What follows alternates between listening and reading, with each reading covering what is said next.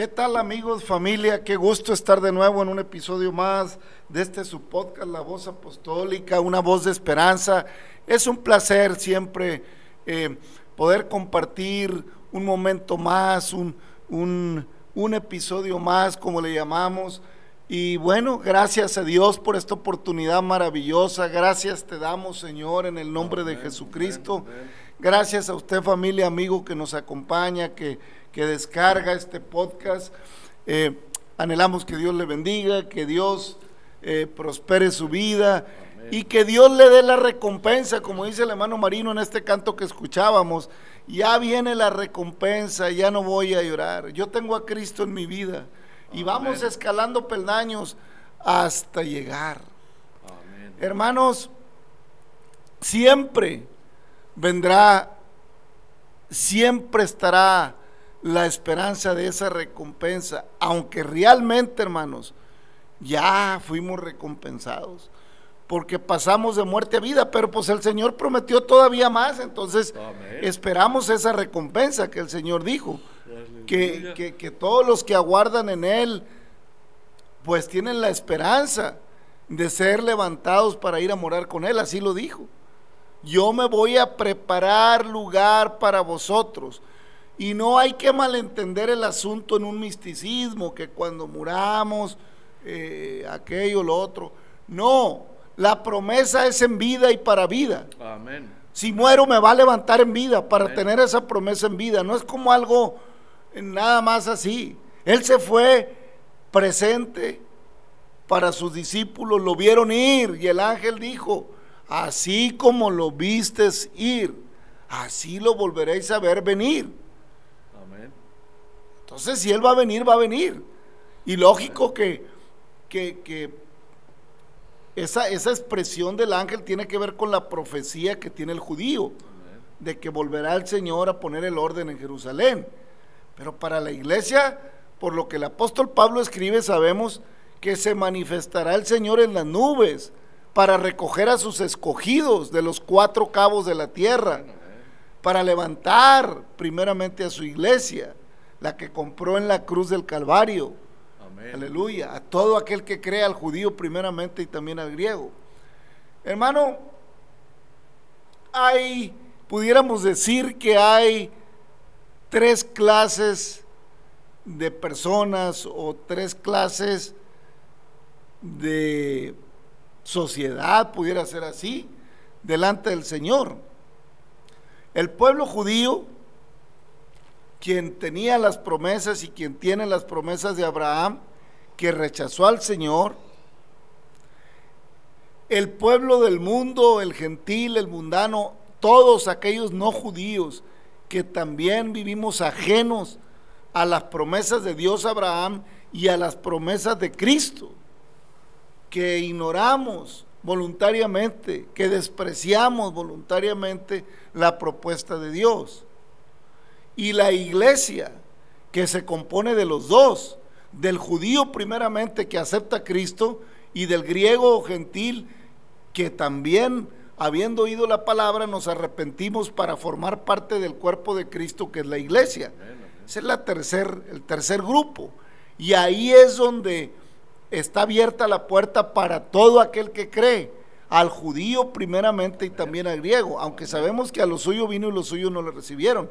Pero todas las generaciones de las tribus de Jacob que han venido hasta el día de hoy, que sean capaces de aceptar a Jesucristo como su único y suficiente Salvador, son directamente herederos de la promesa. Y nosotros coherederos con ellos y coherederos con Cristo. Porque la salvación viene de los judíos, aunque a veces haya personas que no lo quieran aceptar, pero la salvación viene de los judíos. Ya lo dijimos en otra ocasión, no porque sean mejores que nosotros, sino porque los escogió el Señor, sino porque de ahí, o sea, es un pueblo que Dios levantó de la simiente de Abraham. Pues entonces, ya el asunto era con Abraham, porque Abraham salió sin saber a dónde iba. Salió de su tierra y de su parentela, se atrevió a creerle al Todopoderoso y salió. De una, y no crea que salió así como que pues no le quedaba de otra, ya no tenía, ya estaba acorralado. No, era rico. No vaya a pensar que Abraham salió a ver qué hallaba por ahí, porque ya no hallaba, ya no hallaba ni qué comer, o porque Abraham ya vivía de ninguna manera. Era rico y salió con su mujer y con sus ganados y con todo, porque le creyó al Señor, creyó en la propuesta de Dios. Amén. Mire, como seres humanos nos aventuramos en la vida a muchas cosas. O sea, la palabra lo dice, aventura. Aventura es aquella acción, aquel, aquella misión que emprendo sin una garantía o seguridad de que lo que pretendo alcanzar lo voy a alcanzar. O de que voy a obtener ese anhelo, aquello. Y me aventuro pensando en que tengo más probabilidades de lograrlo que de no lograrlo. Si no, no me aventuraba pero es una aventura, no hay una garantía, porque en esta vida nada está garantizado más que aquí un día nacimos y un día moriremos. En cuanto a la carne, un día dejaremos esta peregrinación. Sin embargo, en Cristo somos más que vencedores, Amén, amén. Porque Cristo nos llama a venir a Él y ahí sí hay garantía. Amén. Ahí ya no es una aventura. No es una aventura creerle a las promesas de Cristo. Es una aventura creerle a las promesas del mundo. Amén. Unas cosas salen, otras no, y al final es camino de muerte. Pero creerle a Cristo, aunque parece una aventura, no es una aventura. Es una misión Amén. Es un propósito, es una esperanza, es una gloria del vivir. Con Cristo no hay aventura, con Cristo hay seguridad. Porque si yo fracaso, Él me levanta. Amén. Si yo fallo, Él no falla. Si yo soy débil, Él es fuerte. Amén. Si a mí me falta algo, Él lo suple todo. Así que en Cristo somos más que vencedores y la aventura está garantizada, si la queremos llamar aventura. ¿Cuál es tu aventura en el día a día? ¿Hacia dónde quiere ir tu vida? ¿Hacia qué te estás aventurando? ¿A qué le tiras mexicano cuando sueñas? Dice acá una trova de los mexicanos. ¿A qué le tiras? ¿A qué le tira el mundo cuando sueña? Pues cada quien tiene sus propias metas. Pero ¿a qué le tira el cristiano cuando sueña? Cuidado, cristiano. ¿A qué le tiras cuando sueñas? Porque si le tiras a ser poderoso en este mundo, ya le estás cerrando. Amén. Ya andas tirándole mal. ¿Eh? Amén. ¿Eh?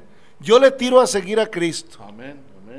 a seguir a Cristo, a creerle al Señor, a buscarlo a través de su palabra, a buscarlo a través de la oración, a clamarle por la llenura de su Espíritu Santo para que me guíe en justicia, para que me guarde en su verdad, a buscarle.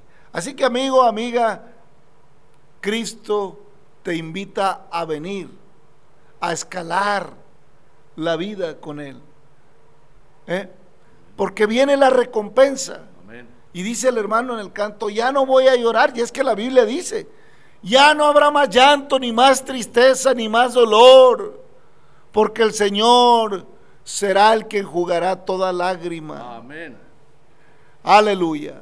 Nos vamos a gozar, Amén. nos vamos a gozar en las bodas del Cordero, nos vamos a gozar. Qué hermosa es la palabra, hermano Navarro. Amén. Amigo que me escuchas en este podcast, familia de la fe, paz de Cristo. Cristo es la respuesta. Amén. Cristo es el camino. Cristo es nuestra aventura garantizada. La verdad, la vida. Cristo tiene más que darnos que nosotros que pedirle. Amén. Más que a veces pedimos mal para nuestros deleites, por eso no recibimos.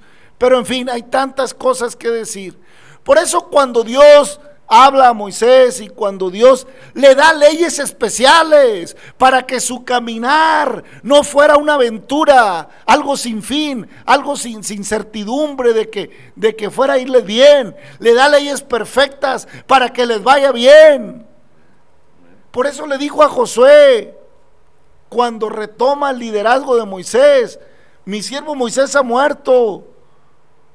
pero yo voy a estar contigo, te toca a ti seguirle. Lo único que así como estuve con mi siervo Moisés, estaré contigo. Nada más esfuérzate y sé valiente. No temas, no desmayes.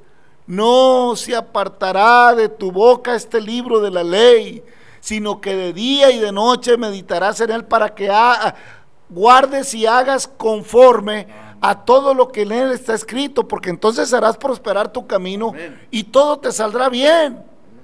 Pero si le quiero hacer a mi manera, si lo quiero a- sin oración, sin Biblia, sin lectura de la palabra, sin busca del Espíritu, y le quiero hacer al cristiano, pues ay, Dios mío, eso sí es una aventura. Ahí sí me la estoy jugando, ahí sí me estoy aventurando. El Señor dice que en Él somos más que vencedores. Por eso te invitamos, amigo. Te invitamos, donde quiera que, amiga, amigo, persona que, no- que bajas este podcast en cualquier rincón del planeta, te invitamos que vengas a Cristo, que le busques, que vayas a su palabra, no para vivir una, una, una vida, o no le busques para contención, no quieras contender con la palabra, no quieras demostrarle a la Biblia que ahí hay cosas que, que tú puedes hacer mejor. No le quieras demostrar al Señor que tú sabes más, que porque ya leíste eh, todas las epopeyas literarias, que porque ya te aventaste 15 años de universidad entre carrera, maestría, doctorado, y porque llevas 20 años de experiencia en psicología, en pedagogía, en aquello, en lo otro, ya te la sabes de todas, todos. Todo el conocimiento del hombre, dice el Señor, son como trapo sucio delante de él. Amén. ¿eh? Pero Dios da gracia a los humildes. Dios da gracia a los humildes Amén. Y fortalece al sencillo. Y le da sabiduría de la cual se admiran los letrados. ¿De dónde sacaron estos tanto? Le decían a los apóstoles. Pues que no son del vulgo estos.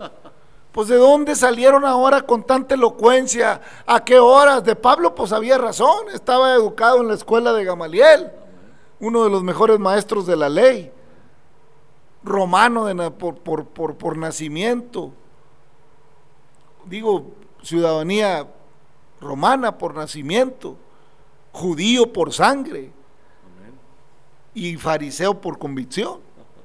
Entonces, pues Pablo sí eh, tenía una elocuencia distinta al resto de los apóstoles.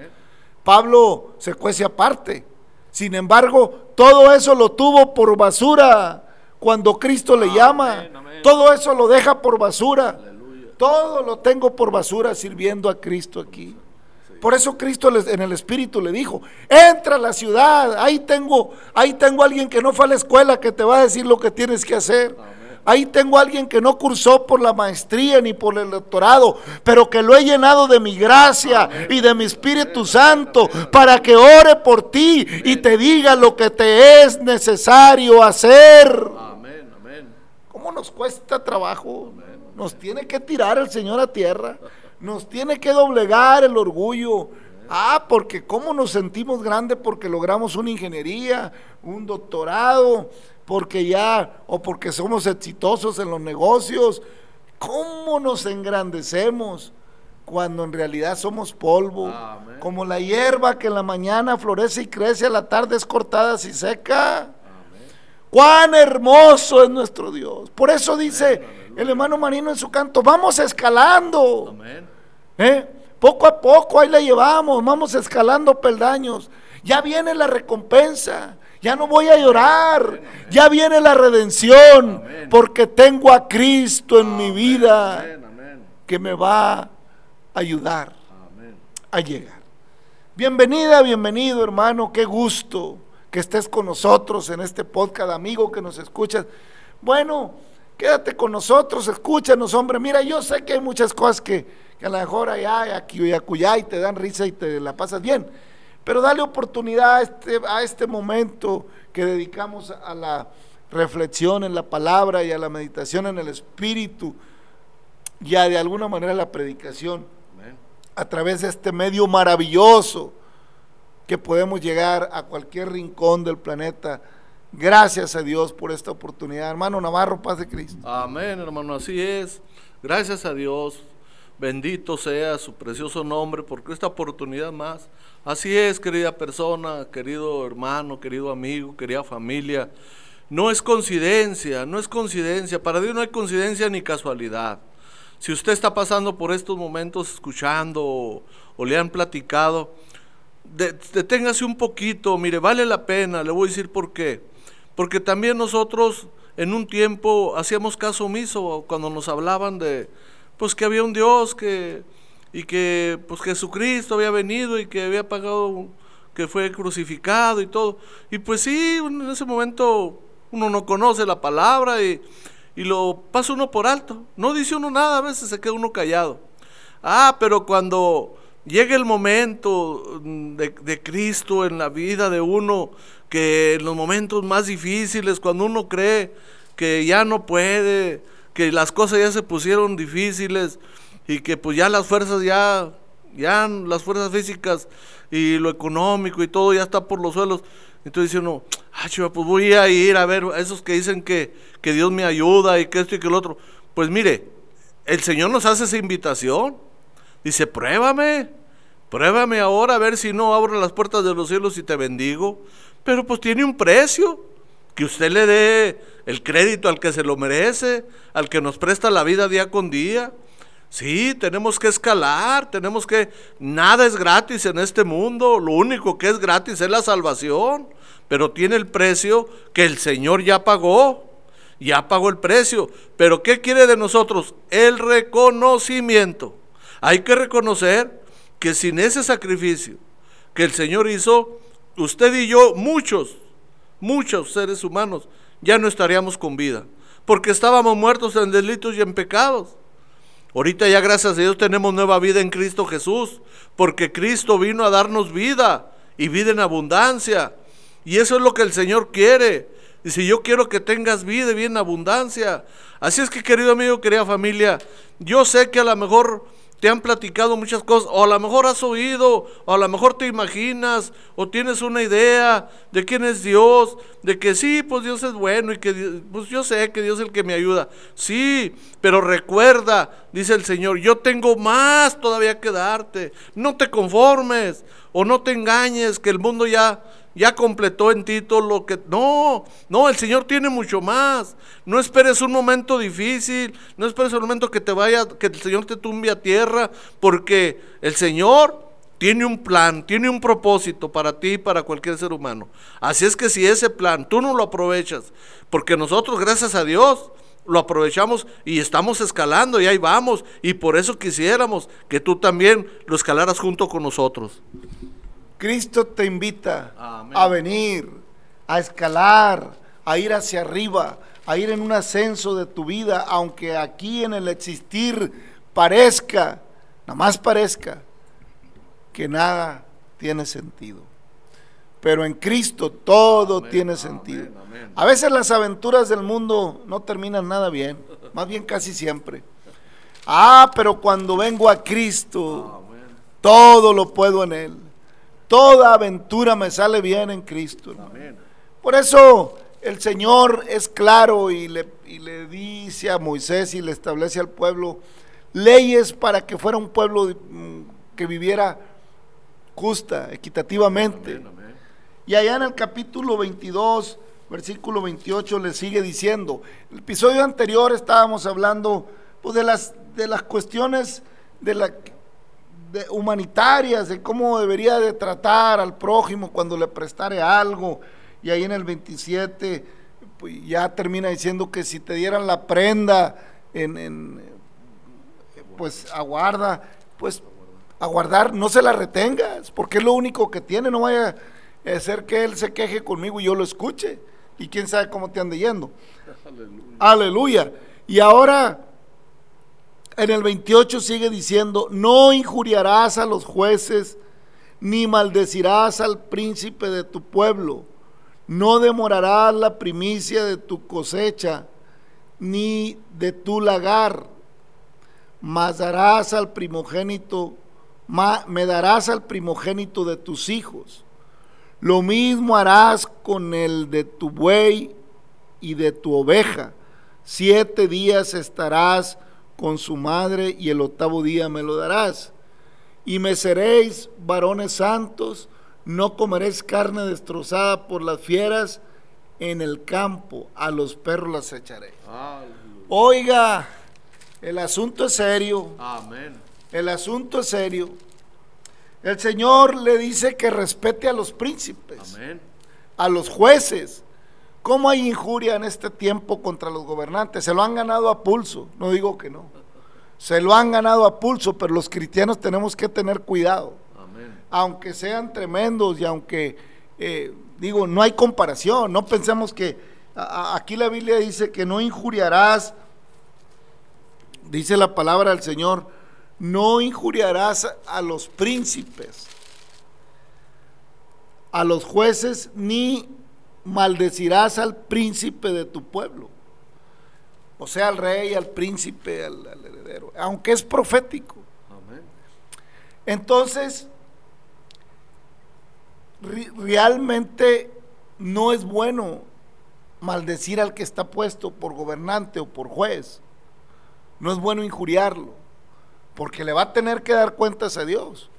Afortunadamente sí, pues la injusticia, la injusticia provoca a veces, hermanos, que, que como seres humanos a veces reventemos contra algún eh, mal gobernante, como los hay muchos, los ha habido y los sigue habiendo. Sin embargo, por eso Cristo es muy cuidadoso cuando lo quieren involucrar en los, en los asuntos políticos por eso el Señor, cuando, porque oiga, qué injusticia había cuando aparece Cristo ahí en Jerusalén. Estaba dura la injusticia, los romanos tenían en una opresión tremenda a los judíos. Había una, una esclavitud, por, no, por decirlo de alguna manera, había una, un imperio muy, muy bárbaro contra el pueblo judío y estaban los romanos implacables contra ellos, muchas cosas. Entonces, pues, cuando Cristo aparece en el escenario, los judíos estaban anhelando un rey que los libertara, un rey que los hiciera libres de, de, toda la opresión que tenían en ese momento. Pero resulta que la libertad no vino en la manera que ellos la esperaban. Y es que así nos pasa, hermano estamos esperando la solución de nuestros problemas a nuestra manera.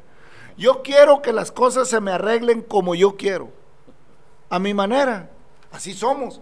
A nuestra manera queremos que las cosas se solucionen. Que así se acomode como yo quiero. Pero Cristo vino a buscar y a salvar lo que se había perdido a la manera de Dios. No para solucionarte temporalmente algo terrenal, sino para darte vida juntamente con Él por la eternidad, para hacerte coheredero con Él de la gloria preciosa del Señor. Cosas diferentes, inalcanzables, que Dios a través de Cristo las hizo alcanzables para el que cree. Y entonces le dicen, ¿es legal, es lícito darle a César, pagar impuestos, darle tributo? Pues de quién es la imagen, de quién es pues es de César. Ah, bueno, pues dale a César lo que es de César. Y dale a Dios lo que es de Dios. Porque yo vine para establecer justicia genuina, verdadera, justicia interna, justicia que, emane para una equidad genuina entre los seres humanos. No vine para arreglar las cosas a favor de Israel ahorita y para que mañana Israel sea el que oprime. No. Vine para que tengan vida y vida en abundancia. Vine para que conozcan el amor verdadero. Vine para demostrar, no nada más a ustedes, sino a toda la humanidad, que se puede vivir de una manera equitativa, que se puede vivir mejor pero me despreciaron, el ser humano me despreció desde un principio, ignoró mi gobierno, quiso gobiernos, quiso reyes. En fin. Dice, no injuriarás a los jueces, ni, ni maldecirás al príncipe de tu pueblo. No es bueno, hermanos. No es bueno injuriar, estar enemistados con los gobernantes y echándoles. Y ya sabemos que están mal en muchas cosas. Pero si te ponen a ti, no creo que lo hagas mejor, sinceramente, discúlpame. O si me ponen a mí sin Cristo, no creo que lo haga mejor. Porque hay un dicho en la vida del, mundo y en, especialmente en los mexicanos, nada más jalan agua para su molino. Nomás quieren jalar agua para su molino. Y tristemente, hermano, amigo que escuchas, así pasa a veces hasta en las organizaciones eh, religiosas. Los líderes, los que son puestos para un liderazgo que es necesario, pues nomás andan buscando agua para su molino. Nomás para ellos las cosas. Nomás acomodan la palabra para lo que les conviene, nomás acomodan el sermón para lo que ellos para el propósito que tiene. Pero no dará Dios por inocente al que use su nombre en vano. No usarás mi nombre, no invocarás mi nombre en vano, dice el Señor. Cualquiera que invoque el nombre del Maestro, que invoquemos el nombre del Señor, tenemos que tener cuidado de cómo lo invocamos. El nombre del Señor no se puede invocar en vano. Aquí lo invocamos para que el Señor te bendiga, para que el Señor te rescate, para que la palabra de Dios encuentre cabida en tu corazón, para que la ley de Jehová se perfeccione en tu vida, para que la misericordia de Dios te abrace, te acaricie, te alcance, te cobije, para que no venga sobre ti la ira venidera, para que la misericordia de Dios cobije tu casa, para que te avengas a, a la misericordia propuesta al pacto propuesto por el Señor. Amén. Amén, hermano Navarro. Amén, amén, hermano, así es. Gloria al Señor. No, pues es que el Señor, todo es perfecto, ahí se dice el Salmo, El Salmo 19 dice que la ley de Jehová es perfecta. Y pues qué difícil, porque pues a lo mejor se le hace difícil al hombre cuando, cuando no conoce a Cristo, Así estábamos todos, ¿verdad? Y muchos todavía están así, pero pues día con día el Señor nos hace la invitación, a lo mejor por medio de este, de este espacio o de otro, donde quiera, pero usted evalúe las cosas a la luz de la palabra, o sea, pruebe, pruebe al Señor. Si no ha probado al Señor Jesucristo, pues es que ahí es donde está la clave. Porque a veces el enemigo le engaña de una manera que usted no lo necesita. Pero déjeme decirle que cada día que nos levantamos es por su misericordia. Es un milagro grande que usted y yo andemos de pie, que estemos respirando. La oportunidad es cuando estamos vivos. El Señor quiere que todo ser humano sea salvo. Y dice que Él no quiere que nadie se pierda, sino que procedamos a un arrepentimiento genuino, ¿verdad? Pero el Señor, pues, el Señor es, es democrático. El Señor quiere que todo, todo en este mundo alcance la salvación todo ser humano. Pero pues desgraciadamente, pues el ser humano se, se afana y se empeña más por, por lo propio, por lo personal. No, pues como dice el dicho en el mundo, primero están mis dientes que mis parientes. Pues yo pienso que ese es un pensamiento mal. Eso es lo que ofrece el mundo, todos esos dichos, todos esos refranes. Pero déjeme decirle que el Señor Jesucristo no es así. El Señor cuando viene nos enseña y dice, yo nada más vengo a que tengan vida. O sea, eso no es tener vida. Eh, aparentemente, usted está viviendo una vida muy cómoda, muy bien, ahí con su familia, le va bien en su trabajo y todo. Pero déjeme decirle que cuando vienen los tiempos malos, pues ahí es cuando quiere acudir a Dios. No esperemos un tiempo difícil. Ahorita es el tiempo, tengamos o no tengamos este, bienes, no tengamos comodidades. El Señor Jesucristo, con Él tiene usted todo, en todo tiempo. En todo tiempo el Señor está presto. Dice el Señor, ¿no quieren venir a mí? Yo les ofrezco la, la salvación, la vida eterna, la paz del Señor. La paz del mundo es ficticia. Aparentemente, nomás cuando tiene, tiene paz, cuando tiene lo económico, tiene todo. Pero cuando vienen las aflicciones, ahí es donde viene pues, hasta renegar y a veces dudamos de que Dios lo ama. Déjeme decirle que el Señor lo ama, tenga o no tenga bienes. El Señor está esperando que su corazón sea el que se abra para que el Señor Jesucristo llegue y more en su hogar y ya de aquí en adelante, de ese momento en adelante, usted ya no va a padecer. Aunque no tenga que comer, déjeme decirle que no va a padecer porque el Señor le va a proveer.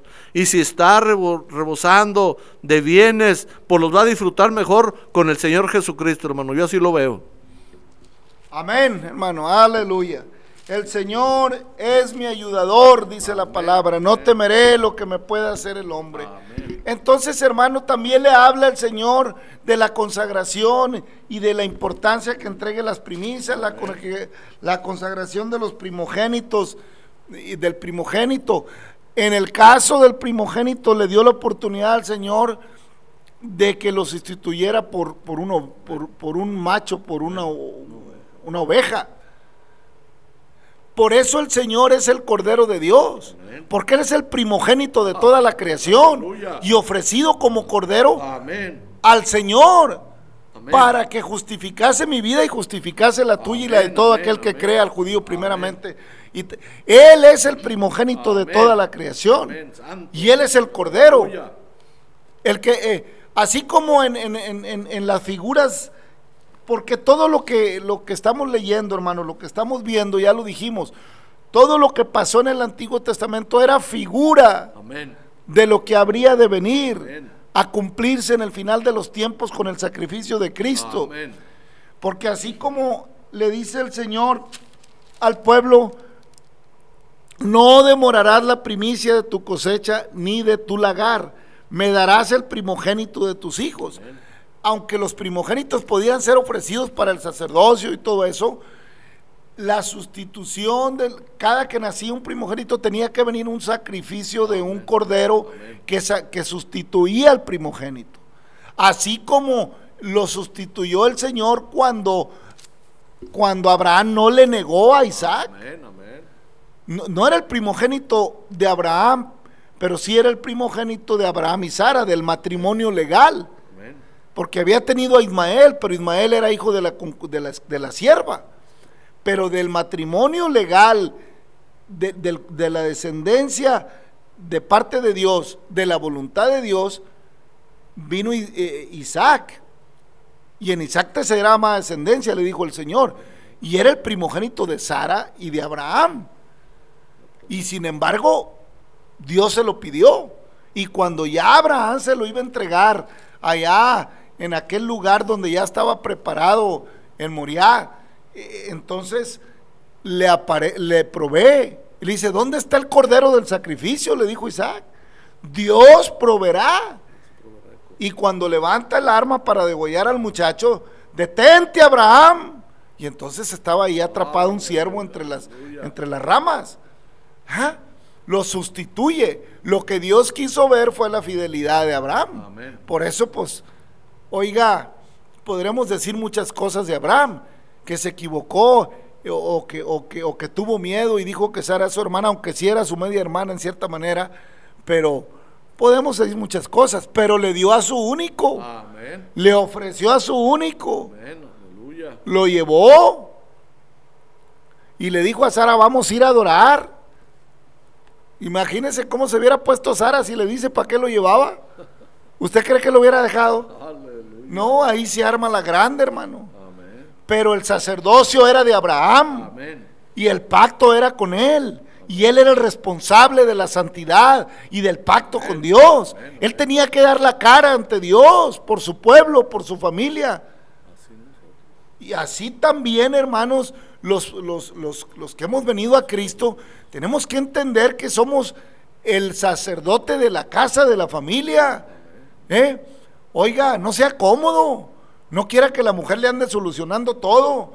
No, no quiera que, los hijos le solucionen todo. A, afronte su responsabilidad. Afrontemos nuestra responsabilidad como sacerdotes de nuestra casa. En fin, es un tema complicado, hermanos, y largo, ya lo tomaremos más con más calma. Pero ahora estamos en esa parte que Dios le está diciendo que no injurie a los jueces, que no maldiga al príncipe. Tengamos cuidado porque la venganza es del Señor.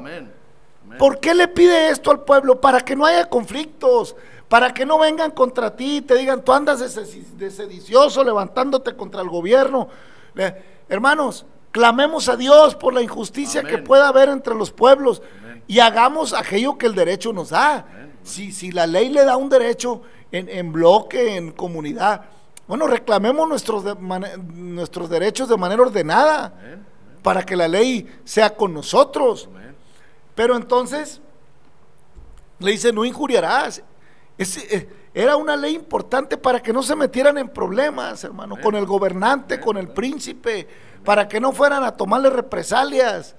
De todos modos, eh, el que está en el poder cuando te quiere aplastar, pues te va a aplastar porque tiene el poder, aunque después la pague. Hay que ser astutos, sencillos como palomas, pero astutos como la serpiente. ¿eh? La serpiente no se avienta a lo loco. La serpiente no se tira sobre su presa hasta que tiene la garantía que la tiene al alcance. Porque acuérdense que se arrastra sobre su cuerpo.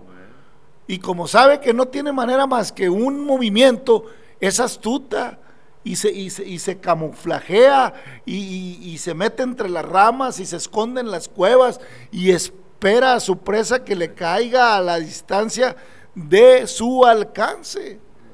Mide su alcance. Señor reprenda a la serpiente antigua, ¿verdad? Entonces, hermanos, tengamos cuidado en respetar al, juez, en, no injuriar al que está puesto como príncipe o como gobernante. Hay que orar por ellos, dice Pablo. Oremos por nuestras autoridades. Oremos por ellos.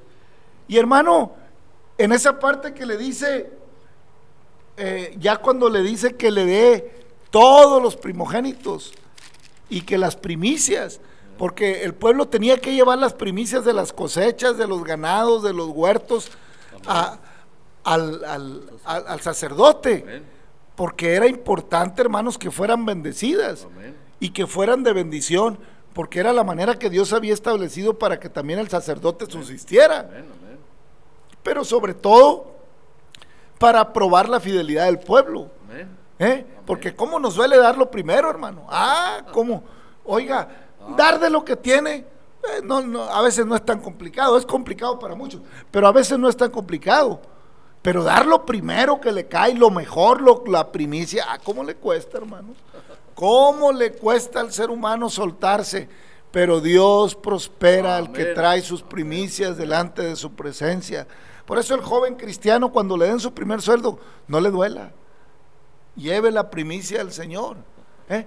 Ya si el líder de la iglesia o todo no actúa bien, el Señor le dará el pago. El Señor dará el pago y horrenda cosa es caer en manos de un Dios vivo. Hermanos, y entonces cuando le dice que me darás la primicia de tu cosecha, tu lugar, y me darás el primogénito de tus hijos. Ah. Ahí está la clave, hermano ahí está lo hermoso y, ahí está lo precioso, que gracias a esa ley, a esa que en ese momento pudo haber sido muy dura, a lo mejor, y aunque Dios prueba al hombre, y, ya el asunto venía desde Abraham, hermano, porque ya se lo había pedido. Dice, me darás al primogénito de tus hijos. El Señor envió a su Hijo único, al primogénito de la creación a darlo por sacrificio y no hubo un cordero que lo sustituyera. No hubo un cordero, por eso el dolor era tremendo. No había un cordero, nada estaba sustituyendo. No aceptó nada más el Señor. Él mismo se hizo hombre y mandó al cordero de Dios que quita el pecado del mundo, dijo Juan el Bautista y fue hasta la muerte y muerte de cruz. No aceptó que se ofreciera un sacrificio más, sino uno de una vez y para siempre. Este cordero precioso que quitó el pecado del mundo para siempre de aquel que viene a él de aquel que le cree. El que creyere y fuere bautizado será salvo, pero el que no creyere será condenado. Ya fue ofrecido el primogénito de toda la creación para que tengas vida y vida en abundancia. Por eso la ley de Jehová es perfecta, hermano Navarro. Amén, hermano, aleluya. Así es. No, pues ya, ya con eso, cerrando este, esta parte, digo, Señor, definitivamente, ¿con qué pagaremos? Dice el canto. Ya no hay más sacrificio, ya se acabó. Así es que ya no más queda en que o, o le entramos o no le entramos, o aceptamos o no, o creemos o no creemos, porque ya no hay otro sacrificio, porque ese sacrificio, nomás póngase usted a pensar, el sacrificio de Él mismo, que derramó su sangre, que derramó todo ahí para que nosotros pudiéramos tener vida. Óigame, pues como cuando uno llega al entendimiento y uno cree la palabra con su corazón, óigame, yo le digo, no, Señor, pues cómo no lo voy a aceptar con todo mi corazón. Y Él sabe que estamos agradecidos y por eso estamos aquí y anhelamos con todo nuestro corazón y no, todo nuestro ser que usted también aceptara al Señor Jesucristo. No estamos ofreciendo nada de que religión, de que, no, estamos dándole lo que nosotros hemos recibido por su gracia. Óigame, pues ¿quién le va a dar todo eso? Y gratis, hermano. Aleluya, gratuita, hermano. Venid a mí todos los que estáis trabajados y cargados, porque mi carga es ligera y mi, y mi yugo es fácil de llevar. Gloria a Dios.